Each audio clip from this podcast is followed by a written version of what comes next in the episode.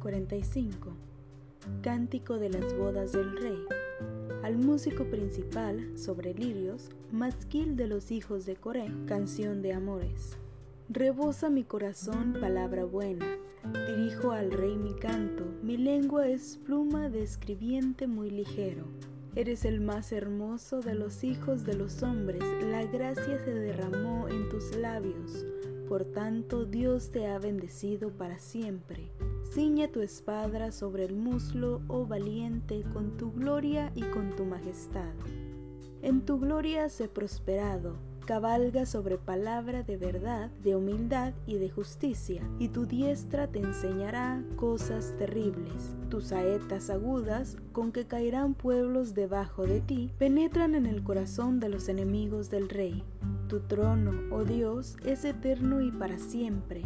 Centro de justicia es el centro de tu reino. Has amado la justicia y aborrecido la maldad. Por tanto, te ungió Dios, el Dios tuyo con óleo de alegría más que a tus compañeros.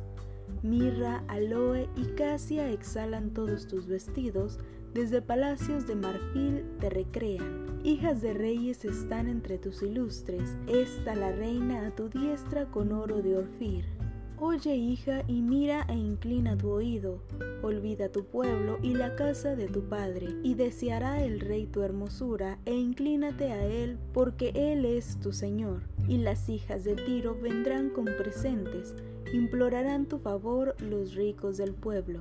Toda gloriosa es la hija del rey en su morada, de brocado de oro en su vestido, con vestidos bordados será llevada al rey. Vírgenes eran en pos de ella, compañeras suyas serán traídas a ti, serán traídas con alegría y gozo, entrarán en el palacio del rey.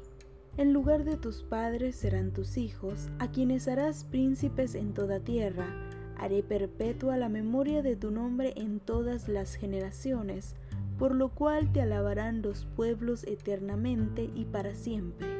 Salmos 45, narrado de la versión Reina Valera 1960.